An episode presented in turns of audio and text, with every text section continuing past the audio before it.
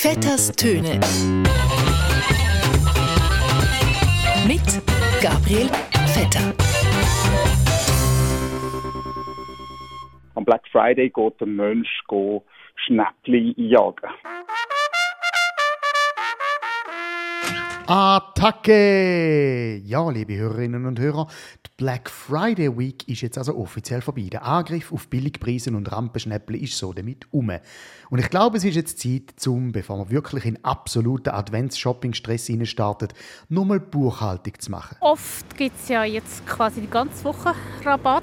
Vielleicht schaue ich schon mal nach und ob ich noch etwas brauche. Nochmal zurückzuschauen auf all das, was Aktion war in dieser Black Friday Week, was als Sonderangebot alles auf der Rampe gelandet ist und welche Schnäppli wir alles verpasst haben in diesem Jahr. Panzer, das ist etwas Beeindruckendes, der ist laut, der, der macht eben allenfalls etwas kaputt. Und dann ist der Trick dabei, sich aufrecht zu setzen, Blickkontakt zu halten und nach dieser Forderung es auszuhalten, aktiv zu schweigen.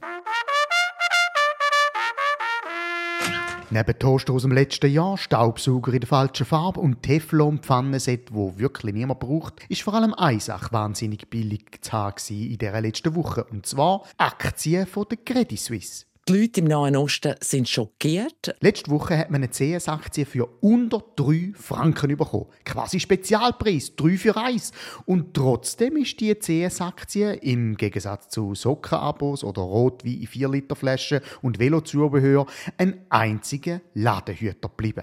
Ja, es, es tut weh, ja. Ich weiss nicht, ähm, was genau der, der, der Gedanke war. Sind wir mal ehrlich, wenn es so weitergeht mit der Credit Suisse, nimmt sie den Schmutzli am Dienstag gerade noch mit in den Wald und gibt sie an den Häsen zum Fragen. Spaß.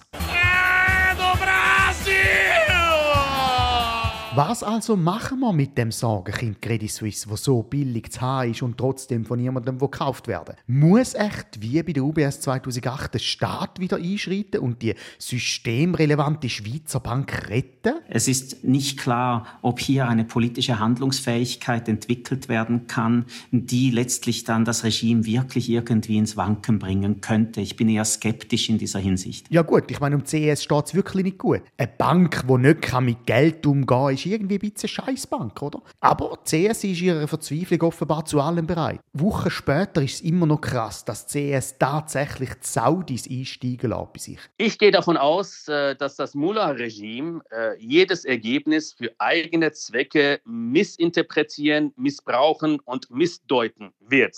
Ein wahnsinnig heikles Geschäft, sich mit so einem Haufen dubiosen Halbkriminellen einzulassen. Also für die Saudis.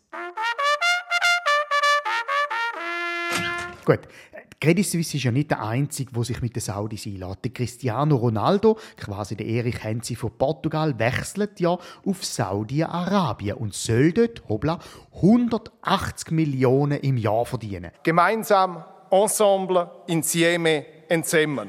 180 Millionen, das ist ja fast mehr als die ganze Credit Suisse wert ist mittlerweile. Am Black Friday geht der Mensch Schnäppli jagen. Gut, ich glaube, die Saudis sind da auf einem guten Weg. Sie haben Ronaldo gekauft, um irgendwie ein bisschen bekannter und sympathischer werden in der Welt. Es ist wie bei Katar. Katar hat die WM ja auch gekauft, um seine Reputation in der Welt ein bisschen zu verbessern. Gut, wirklich klappt hat es jetzt nicht, wenn man mal den Medienbericht anschaut. Es dauert Jahre, bis ein Image kann aufgebaut werden eine gute Reputation und sie kann innerhalb von fünf Minuten kaputt gehen. Aber ich meine, wenn die Saudis Credit Suisse kaufen, um sich eine bessere Reputation zu kaufen in der Welt, weiß man nicht so recht, haben die sich wirklich beschäftigt mit dem, für was das Credit Suisse steht?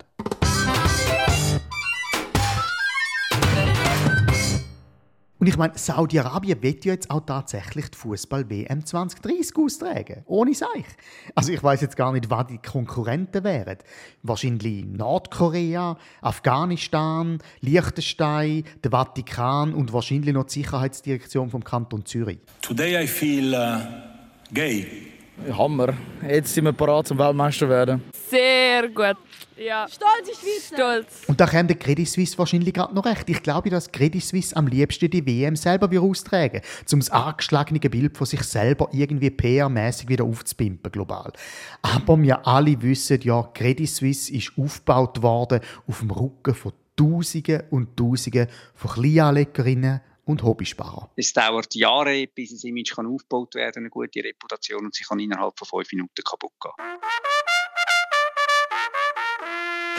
Gut, ich meine, das Geld auf einem Credit Suisse Konto ist ja quasi auch ein Wanderarbeiter. Es wandert einfach weiter äh, weg von der Credit Suisse, aber egal. Vielleicht, ich weiß es nicht. äh, Das ist immer äh, einfach zum nach dem Spiel reden. Wo sind wir gewesen? Ah ja, Black Friday Week. Auch noch passend zum Black Friday, Black Magic hat bald ausdient, zumindest in der Ostschweiz. Ich bin nie mit einer Person konfrontiert worden, wo ich sagen äh, musste, da ist ein großer Exorzismus erforderlich. Ja, ein Bistum Chur hat nämlich verlauten lassen, sie werden die Exorzistenstelle, die sie haben, nicht mehr neu besetzen, weil man will in Zukunft auf grosse Exorzismen verzichten.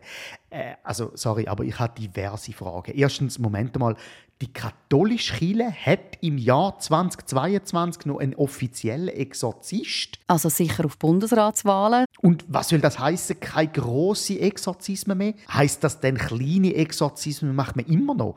Und was ist ein kleiner Exorzismus? Ich glaube, bei der Credit Suisse braucht es auf jeden Fall einen relativ großen und bei der FIFA tät ein riesigen auch nicht schlecht. Mir tut vor allem der Exorzist leid von Chur, der jetzt seinen Job verliert. Ich meine, finde mal etwas Neues mit diesen Qualifikationen. Und ich meine, Exorzisten haben es ja schon während Corona so hure schwer gehabt. Versuchen mal so einen Dämon zu verstehen, wenn er so komisch grummelnd murmelt und dann auch noch die ganze Zeit eine Maske hat. Permanent, ständig im Zentrum der äh, Aufmerksamkeit zu sein. Ja, und was ist sonst noch los in diesen letzten Wochen? Ah ja, der Ständerat gibt doch keine Prämienverbilligung an den Leuten. Dafür werden die Mieten dann einmal erhöht. So, das ist aber recht so. Zweimal Minus gibt anscheinend auch Plus, heisst es wohl in der Mittepartei. Und Deutschland ist aus der WM quasi rausgeexorziert worden. Das ist ein relativ kleiner Exorzismus. Und Russland hat einen blutigen Hammer ans EU-Parlament geschickt. Wahrscheinlich war der Hammer. Zwei für eins. Weil vom Black Friday zum Bloody Sunday sind es ja auch nur knapp 48 Stunden. In dem Sinn, ein guten Miteinander. Vetters Töne. Mit Gabriel Vetter.